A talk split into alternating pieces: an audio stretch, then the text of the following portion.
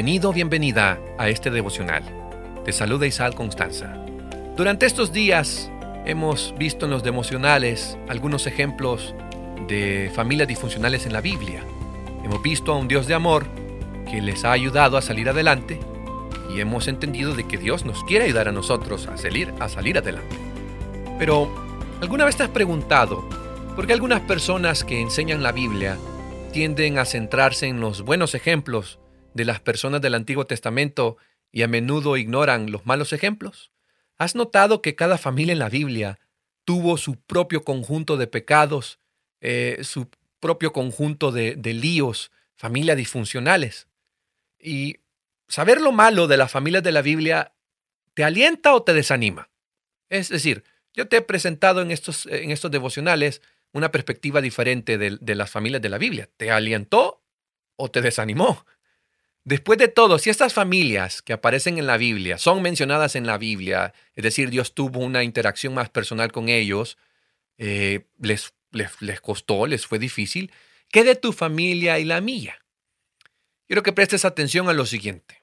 No hay nada en la Biblia que demuestre que Dios miró a esas familias sin esperanza. Es más, en todas esas historias negativas, del lado negativo de estas familias, vemos a un Dios que redime a las personas a pesar de sus errores y pecados.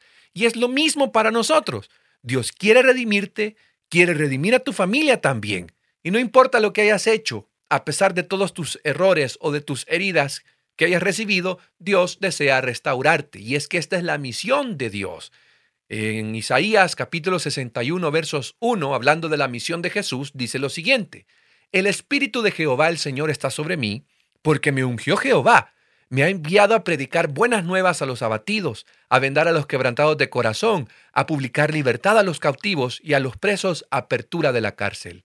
Quebrantados de corazón. ¿Sabes qué es lo que significa esta palabra eh, en esencia? Romperse en espíritu, estar débil o destruido en el espíritu, aplastado.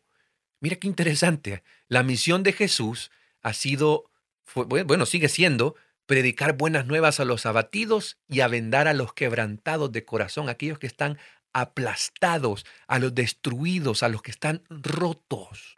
Dios quiere que todos le conozcamos cada vez más y mejor y que crezcamos en madurez, que nos parezcamos a su Hijo, porque Él quiere restaurarnos. Pero son muchas las circunstancias que pueden frenar o incluso impedir este proceso. Es que todos somos, todos somos gente rota, todos estamos rotos. Y me gustaría que nos pongamos de acuerdo en esa, en esa afirmación. Todos estamos rotos de alguna manera. Desde Adán y Eva hasta nuestros días hemos padecido de las consecuencias de la desobediencia, de la disfuncionalidad. Nuestra relación con el Creador está afectada por causa del pecado y esto hace que nuestras relaciones con nuestros semejantes también estén afectadas y también con uno mismo. Dios quiere que todos le conozcamos. Él quiere restaurarnos. Y yo quiero que, que, pienses en, en estas dos promesas. Estas son promesas para ti. La primera, si habitas con Él, es decir, con Dios, Dios cambiará y te restaurará su imagen sin importar cómo haya sido tu familia de origen. Si habitas en Él, Dios te ayudará y te va a elevar por cualquier influencia negativa en tu vida. Pero para esto necesitamos hacer de nuestra parte. Y aquí algunos consejos para poder sanar tu vida, para poder eh, quitar esa, esa herencia a tus hijos, para que tu familia pueda dejar de ser disfuncional y comience un proceso de sanación. Mira, lo primerito, y esto lo enseñan en los alcohólicos anónimos, necesitas reconocer que necesitas sanar y cambiar. Una de las cosas que le dicen a estas personas que asisten a estas reuniones es que reconocen que tienen una enfermedad y que necesitan sanar y cambiar. También necesitas reconocer que no puedes sanar por ti mismo, que necesitas una ayuda que esté fuera de ti, un poder superior. Y en este caso es Dios. Necesitas entender que Dios puede sanarte si permites que Él obre en tu vida. Otra de las cosas que, que podemos hacer, que tú puedes hacer para para sanar emocionalmente, si creciste en una familia disfuncional, es escoger perdonar a aquellos que te dañaron. Recuerda que perdonar es un acto de obediencia. Perdonar es un regalo que nosotros damos a los que nos dañaron. Y perdonar es un regalo que también te das a ti mismo. Perdonar no es algo que la otra persona merezca, no lo merece. Pero Dios nos perdona no porque lo merezcamos, sino porque lo necesitamos. Dios nos ama. Y bajo esa premisa debemos hacerlo con aquellos que nos dañaron. Perdonar a veces no requiere la reconciliación. A veces perdonas, pero no es necesario que te reconcilies con esa persona. Perdonar no es pretender que nada malo pasó. No es negar lo que pasó. Negar no ayuda para nada. Es reconocer que te pasó algo, pero ahora comienzas un proceso de sanidad, recuerdas el pasado y este ya no te duele. En uno de los devocionales te hablé sobre la experiencia de José. José hizo muchos cambios significativos en su vida pasó de ser víctima a un líder saludable de su familia y de su nación. Si José pudo hacer esto solamente con su fe en Dios, nosotros podemos hacer muchísimo más. ¿Qué tenemos nosotros que José no tuvo? Bueno, a diferencia de las personas del Antiguo Testamento, nosotros como creyentes tenemos al Espíritu Santo que nos guíen. Eh, tenemos el Espíritu, la promesa de Dios en nosotros.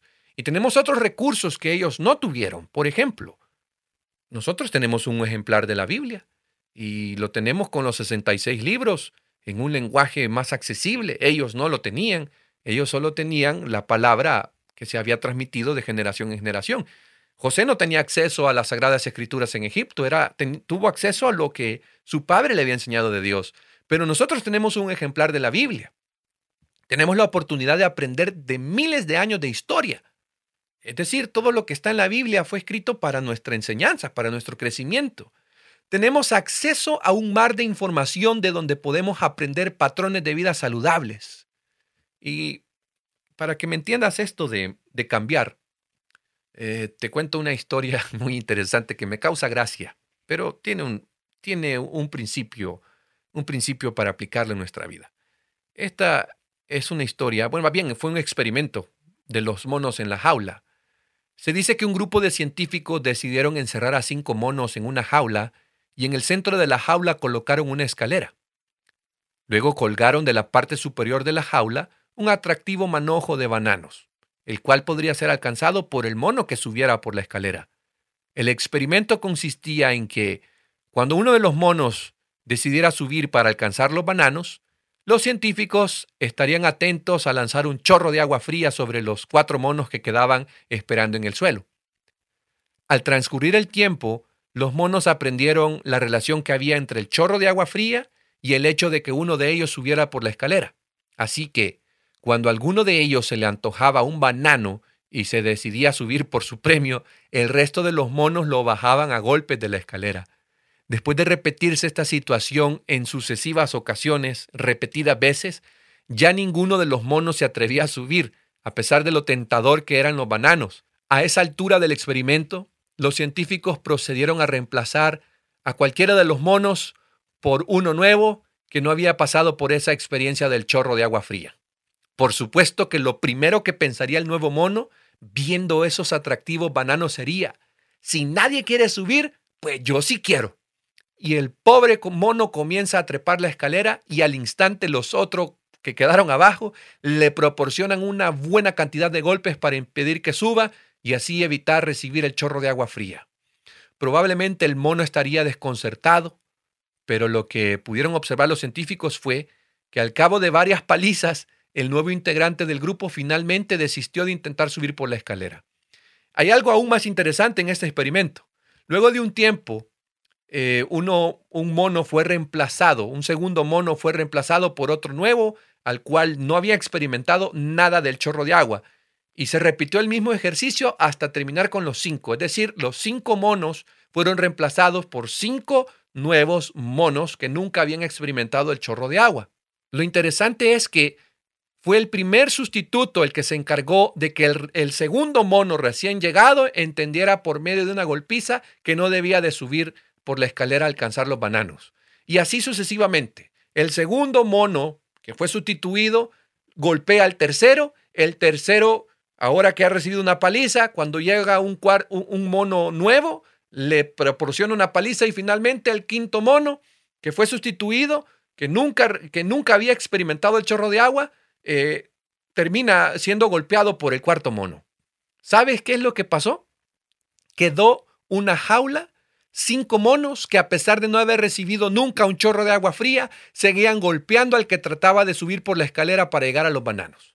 De haber sido posible, los científicos les hubieran preguntado a esos cinco monos por qué le pegaban con tanto entusiasmo al que intentaba subir por los bananos. Pero claro, esto no fue posible, aunque podemos adivinar que probablemente la respuesta hubiera sido, qué sé yo, eso, lo, eso es lo que aprendí, que si alguien trata de subir por esa escalera hay que darle una golpiza para que no suba. Dicho en otras palabras, eso vi, eso experimenté, eso aprendí, eso replico. Y no deja de ser interesante el experimento, ¿verdad? Estos monos no tenían estudios académicos y ninguno de ellos había había recibido el duchazo de agua fría, pero igualmente la enseñanza fue transmitida y aprendida. Por supuesto que se trata de una enseñanza un tanto limitada, pero viene a bien para ilustrar el punto. Así me enseñaron, eso fue lo que aprendí y eso es lo que transmito a la próxima generación. Amigo, amiga, basta ya. Es momento de romper esos patrones, es momento de poner un alto a todas estas cosas que hemos heredado, a todas esas cosas que han venido en nuestra familia por, por generaciones. Es momento de volvernos a Dios. Yo te hablo a ti, que tienes miedo de ser el padre, esposo que Dios quiere que seas. Te hablo a ti que sufriste violencia en tu hogar, que tu padre te hirió, a ti que un familiar que un familiar te arrebató la inocencia y ahora vives con un secreto que te perturba y destruye y consume tu alma. Te hablo a ti que no tuviste un buen ejemplo cuando eras niño, a ti que te sientes abandonado, frustrado, decepcionado. Te hablo a ti que deseas algo mejor para tu vida, para, para tu matrimonio, para tus hijos. Es momento de volver a Dios. Él te está buscando. Él quiere restaurarte. Él quiere, él quiere transformarte en la persona que Él quiere que seas. Es mi deseo que hoy comiences a vivir la vida que Dios quiere darte. Bendiciones.